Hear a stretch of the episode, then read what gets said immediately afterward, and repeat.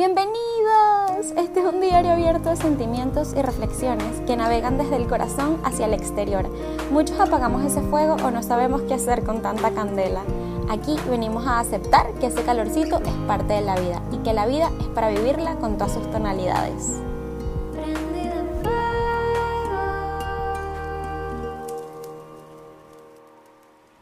Hola amigos, ¿cómo están?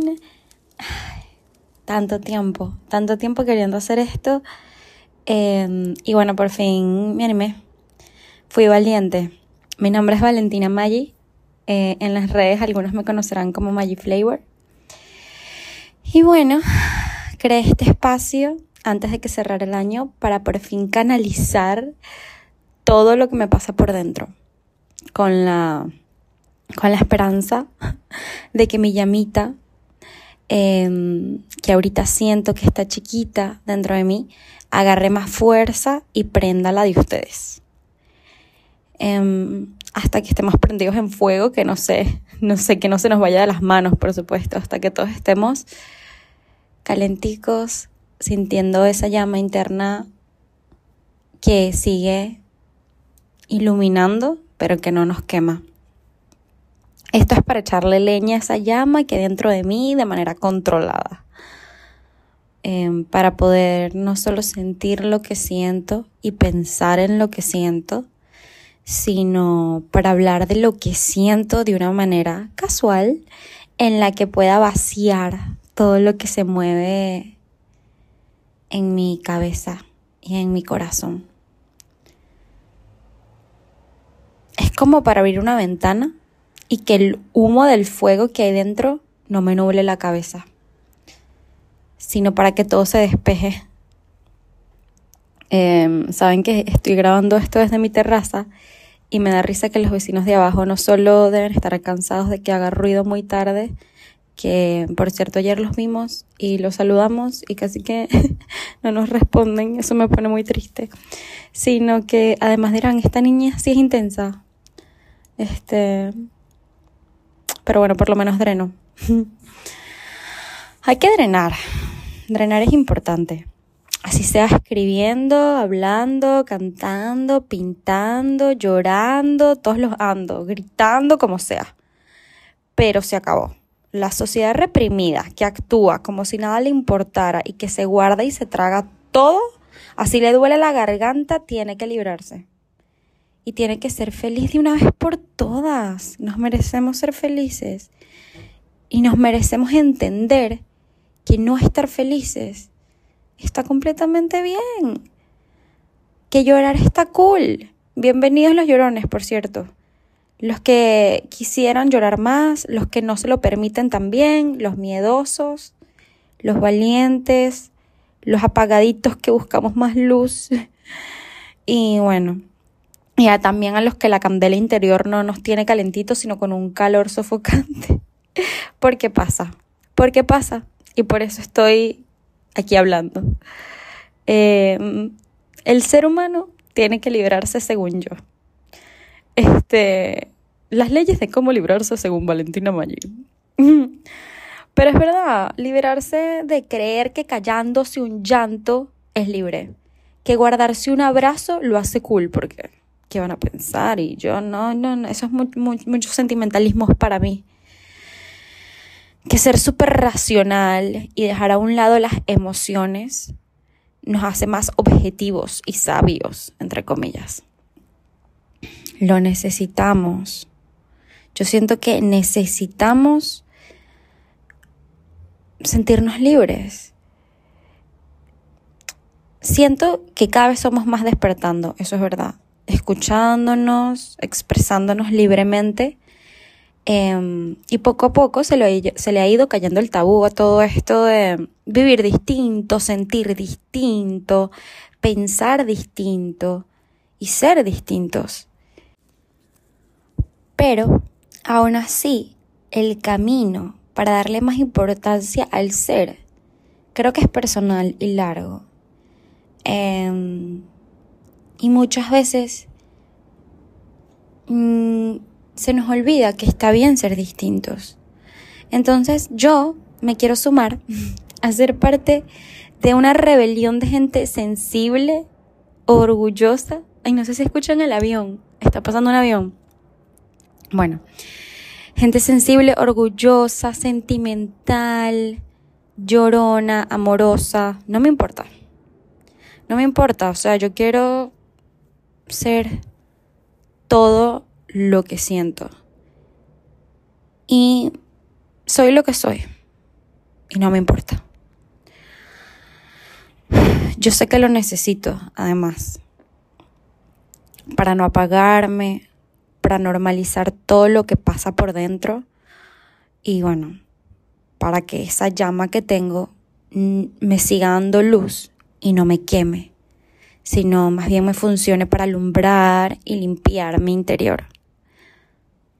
Fun fact, ¿saben que yo tengo un tatuaje de una lagrimita con unos ojitos cerrados en mi brazo?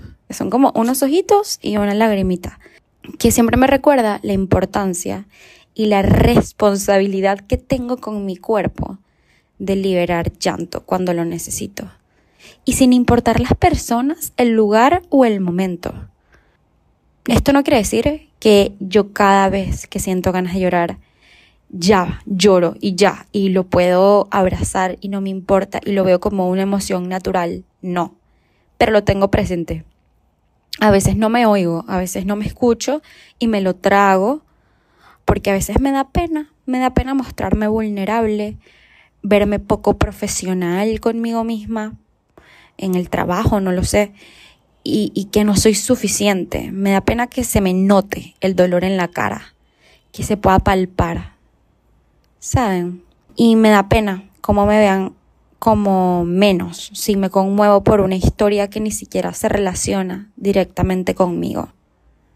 Es como como si tuviese que justificar mi llanto con algo grave para que fuese válido, para que tuviese espacio en la rutina que comparto con otros, por lo menos. Em, hace un tiempo, eh, Matthew Perry se murió el, ¿saben? Chandler, el de Friends.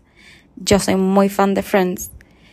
Eh, y no me refiero a fan de, ah, fan, sino que me ha acompañado por mucho tiempo, Friends.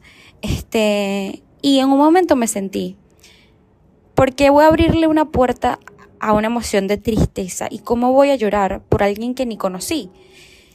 Eh, cuando la realidad es que Chandler y Friends en general me acompañaron en mis breakups amorosos más difíciles y en mis noches más solas y en mis pijamadas más divertidas con mis mejores amigas y los momentos confi con mis parejas. O sea, Friends ha formado parte de casi todas las etapas de mi vida y el hecho de que uno de los protagonistas se haya muerto me hizo pensar que el tiempo pasa, que el tiempo pasa y y al igual que todas esas etapas, al igual que todos esos momentos tristes, como todos esos momentos felices, y, y solo quedan nuestras memorias o inmortalizadas en el arte que creamos. Y me conmoví muchísimo.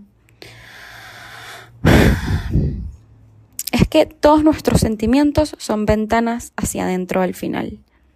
Hace años, para contarles otra anécdota, cuando mi ex estaba peinando a su perro, que sí, al mediodía de un martes cualquiera, me dieron unas ganas de llorar, pero de lo feliz que me hacía la relación que ellos dos tenían. Y recuerdo que le dije a mi yo más joven de ese momento, ay, yo no voy a llorar por esa tontería que, que iban a pensar, porque en ese momento yo no estaba tan orgullosa de mi sentir, porque creía satanizaban muchísimo el hecho de llorar mucho y yo cada vez que exteriorizaba mis emociones em, sentía que más bien la gente se sentía incómoda, que, que estaba generando como un ambiente incómodo para los demás y le puse como una etiqueta negativa al llorar aunque fuese por felicidad y, y la verdad es que ahora me veo y me da muchas ganas de abrazarme y me amo y me da ternura. Me da ternura que esas situaciones cotidianas me conmuevan y me estremezcan el corazón. porque me hace sentir conectada con mi presente y con los míos, con mi gente, con lo que me rodea.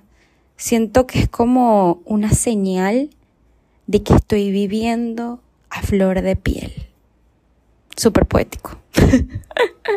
Súper poético y eso me gusta, me gusta. Porque al final si se ponen a pensar, no lo estoy romantizando ni siquiera. Es así. Estás viviendo todo con intensidad. Te pega una brisa en la carita y cierras los ojitos. Te pega el sol en la carita y cierras los ojitos. Abrazas a alguien y cierras los ojitos. Llorar, a mi parecer, hoy en día no tiene que ser justificado. Algo no tiene que respaldar tu llanto.